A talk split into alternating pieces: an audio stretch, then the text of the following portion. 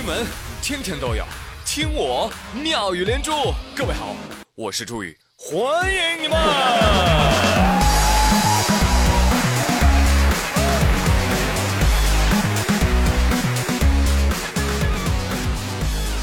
哎呦，今儿北方这个天儿哦啊，雾锁连城，重度污染，心情沉重的我呀，点燃了一根香烟。哎，不对吧？我要什么香烟？我 我要口罩。心情沉重的我自觉地戴上了口罩，心中默念：保命要紧呐！是啊，好想生活在一个环境优美的地方啊！哎，我这两天听说哈，呃，说南京大学仙林校区说那块不错，为什么呢？因为前几天在他们那儿发现了几头野猪。对，就是南京大学校园里，还有人拍下了野猪的奔跑瞬间。这个南大的保卫处工作人员啊，赶往现场，但是呢，因为这个天色已晚啊，没没找着野猪。工作人员就说了，可能是从山上跑下来的吧。围观同学说，对对对，就是四点半的时候，我们就看到有两只野猪从山上跑下来，然后很快又跑回去了。好好好，证据确凿，确有野猪。但是我觉得这个事儿呢，保卫处就不要介入了嘛，对不对？应该让食堂来介入。同学们能不能吃上野生的放心肉啊？就看他跑得快不快了。有朋友说：“住手，不能吃啊！他们是你们的朋友啊。”大家好，我是小猪佩奇，这是我的弟弟乔治。哟，这谁家吹风机跑出来了呀？朋友们，以后遇到南大的同学啊，你就你就跟他说：“同学，你南大的啊？哎，我这有一张你跟室友逃课的老照片你看看。”我呸！有网友就给这两头野猪的图片 P 上了文字：“耶耶，考完了，回家了，还有谁能管我？还有谁？”连野猪都成双成对上大学了。你还是单身呢？哎呀，这两天啊，互联网的流行趋势我开始把握不准了。怎么就有那么多女孩吆喝着？嗯，人家要做精致的猪猪女孩。然后一夜之间呢，猪猪女孩又开始自称人家要做佛系女孩。我的天哪，有一种八戒修成正果的感觉呢。动不动就佛系佛系啊！一个个，你吃饭的时候没看你少加两块肉呢？朋友们，不要跟佛系青年做朋友啊！那说话不算话的，啊这要交就要交这样的朋友。谁呢？乔治·克鲁尼啊，美国好莱坞著名男星，这还要我介绍吗？呃，他演过什么《逃离德黑兰》《急诊室故事》啊，《十二罗汉在云端》，还有蝙蝠侠啊，都是他演的。现在已经变成超级老帅哥了。而乔治·克鲁尼的好友最近爆料说，我们家的克鲁尼真是大好人呐。最近送给我们十四位好朋友，每人一百万美金呢，对，约合人民币六百六十二万。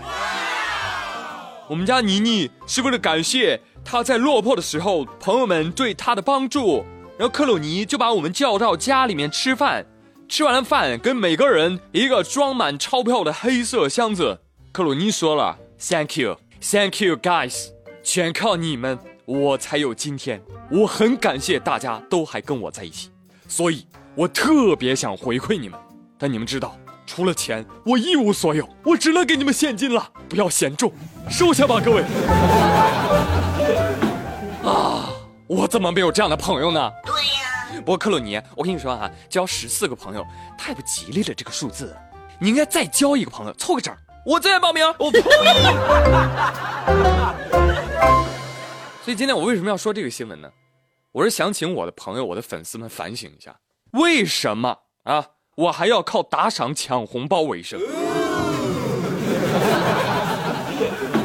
朋友们，你们听了这个新闻之后，你是不是指望你的朋友们也能够像克鲁尼一样暴富，然后给你一百万呢？对呀，我告诉你，你的朋友们也是这么想的，猪也是这么想的，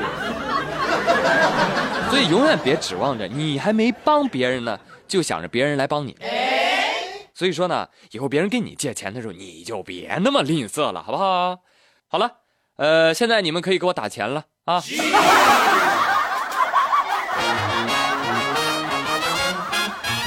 还有，我要提醒一下，人家克鲁尼的钱可是靠自己拍电影、拍广告、做代言换来的，那都是正经钱，不像某些人，啊，说谁呢？刘昭华，这个名字你们可能很陌生哈，告诉你们，他是头号大毒枭。昨儿平安北京的发条微博，微博配图啊，就是刘昭华啊在接受电视采访时的截图。记者采访他，你为什么会想到生产毒品呢？刘昭华说，我呢生产毒品都是给国外的人消费，呃，可能是我的良好教育吧。就是人家用鸦片打开了中国的大门，我觉得应该也可以用冰毒打开他们的大门。平安北京说。哟呵，难道还要我们表扬你吗？其实刘昭华呢不是最近被捕的，他是一九九五年的时候开始制造冰毒，生产、运输、贩卖的冰毒量达到十八吨之多，创下世界之最。我呸！而他又具有极强的反侦查能力，狡诈的刘昭华跟警方周旋了九年之久。零五年三月五号，他在四十岁生日这天终于被抓捕归案。零九年九月份执行死刑。哎呀，现如今啊，看看他的。这个采访截图啊，这刘昭华笑得这么的自信，他应该感觉自己说的话很有道理吧？真是可笑啊！爱国呀，多少罪恶假汝之名以行啊！连一个毒贩都给自己加上民族英雄的人设了。对呀，这真是人之将死，还有什么骚话说不出来啊？朋友们，我跟你说，毒贩的话要是能信，那就有鬼了。那鉴于刘昭华你这番话说的实在是太令警方感动了。警方决定给你来一个特大优惠，子弹满两百颗减五十颗，定金五十，膨胀三倍。不要啊！真的，现在有些人啊，真的很奇怪啊，犯罪都还有特别正当的理由，你知道吗？最近沈阳大学城有好多名大学生乘公交的时候，哎，手机被偷了，然后民警在嫌疑人作案的时候把他抓到了，抓到之后就问他，你为什么专捡人大学生偷啊？嫌疑人理直气壮，大学生他心理承受能力。比那个岁数大的老年人那承受能力强啊，是不是？你你想，我要是偷老年人的，那回家再上火了。说人话，哎呀，因为老人机不值钱。哎呦，张某，照你这说法，那老人家听到你这个消息还得非常感动，给你送锦旗了。我说张某啊，你这个害怕老人丢东西会上火啊，这个心情啊还是蛮好的哈。那你以后每次作案，你都贴心备好一套火罐吗？对不对？你选中目标之后，得手就当街把老人摁倒啊，拔个火罐，还有暖心菊花茶哟，给他们去火呀。后来张某因你拔我罐罪被捕。